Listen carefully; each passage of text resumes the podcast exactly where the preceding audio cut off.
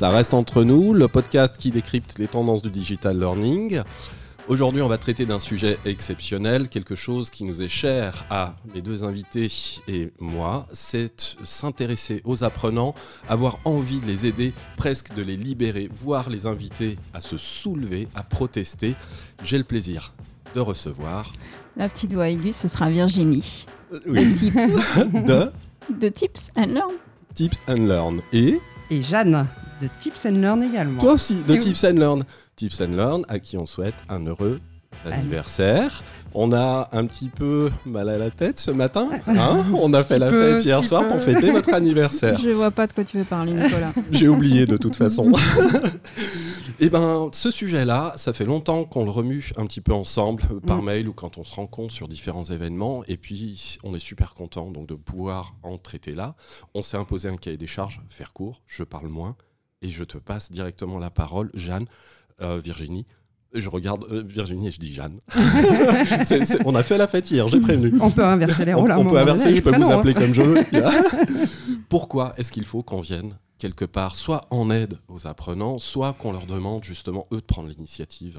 Bah, tout simplement parce que déjà, on vit dans un monde qui évolue avec euh, des paradigmes qui changent. Et euh, on en parlait tout à l'heure, si on fait le parallèle avec le marketing euh, et euh, le consommateur-acteur, je pense que le parallèle, il vaut aussi en formation.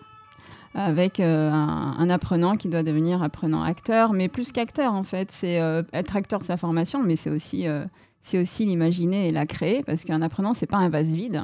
Un apprenant, c'est une personne avec des vraies compétences, des vrais savoir-faire et des vrais savoir-être à partager et une expertise à partager. Voilà, donc c'est c'est ça la, la prise de pouvoir des apprenants, c'est euh, plus de partage euh, et, euh, et les, plus- une utilisation de leur créativité.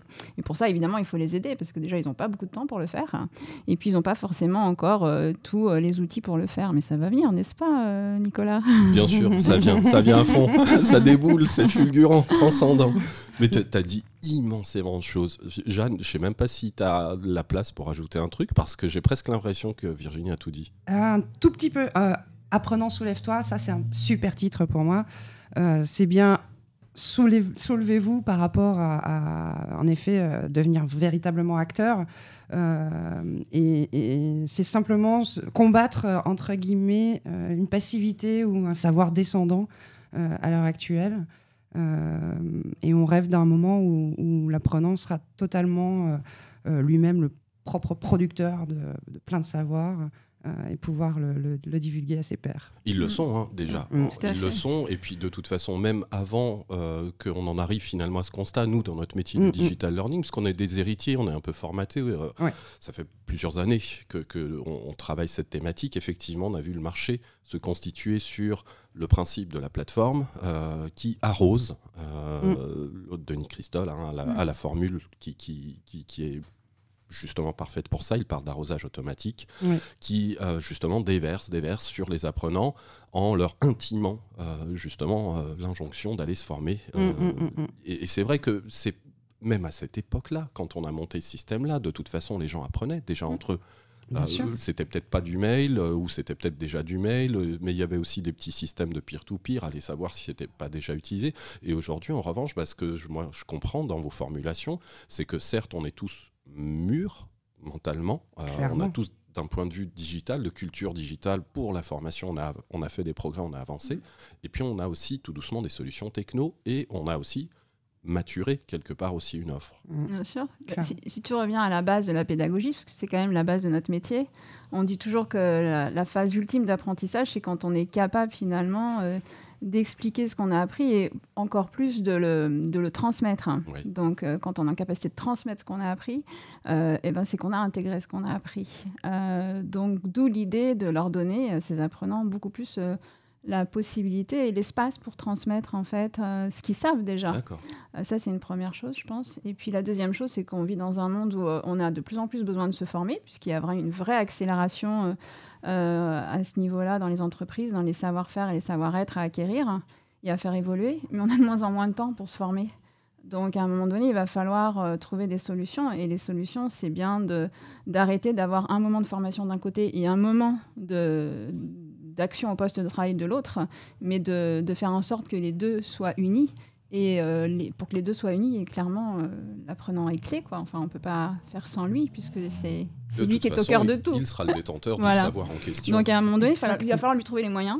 Euh, faut le libérer dans les entreprises. à faire en sorte qu'il apprenne en, en travaillant et qu'il travaille en apprenant, mais encore plus que ce qu'il fait déjà, parce qu'il le fait déjà. Ça ressemble à quoi, euh, Jeanne, la libération de l'apprenant Comment on l'imagine À quoi ça ressemble C'est que l'entreprise, à un moment donné, euh, laisse la porte ouverte euh, et ouvre. À toutes les ouvre. fenêtres, c'est ça Ouais, exactement. Il fallait la placer, celle-là. Il fallait.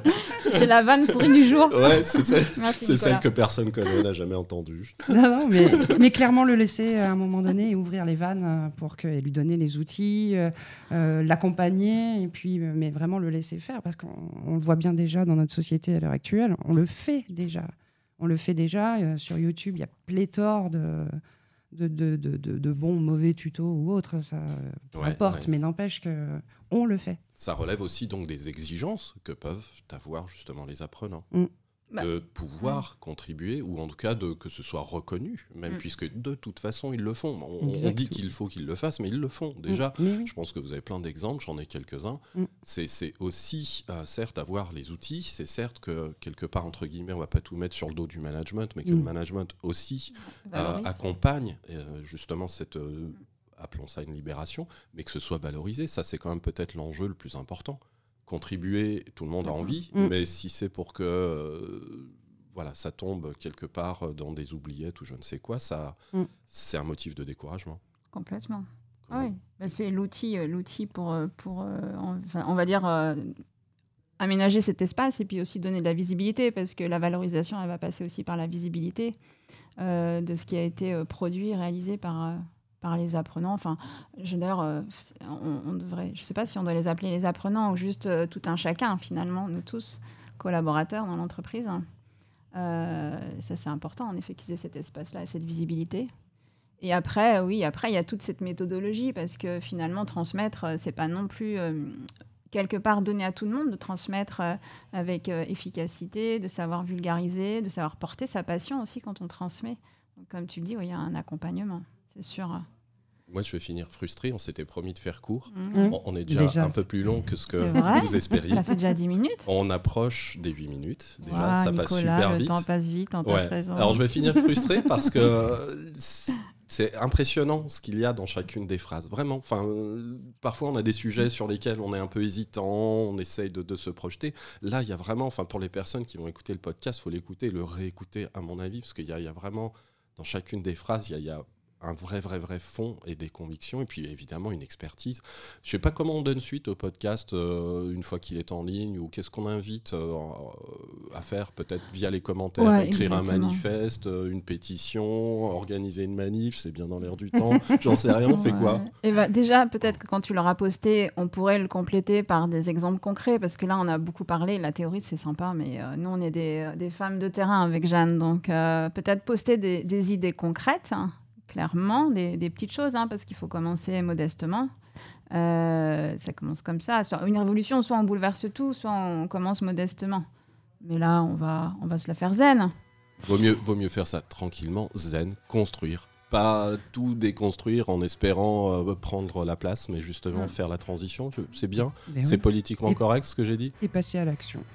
À l'action. Donc on fait ça déjà dans les commentaires, puis on, on voit. euh, Puis après, on ensuite, se fait euh, un petit manifeste sous LinkedIn, puisque justement, euh, chers collaborateurs, chers apprenants, euh, ben, venez nous aider à faire notre manifeste sous LinkedIn. Et ben voilà, rendez-vous est pris. Mm. C'était bien. À très vite. Ouais, c'était court, c'était bon. Merci. Merci, merci Jeanne, merci Virginie. C'est, euh, ça faisait un moment Merci qu'on avait toi, envie de le Nicolas. faire. Et, euh, et ben c'était un pur Merci moment vous, de plaisir. Elena et Nicolas. Allez, salut. Allez. Bye.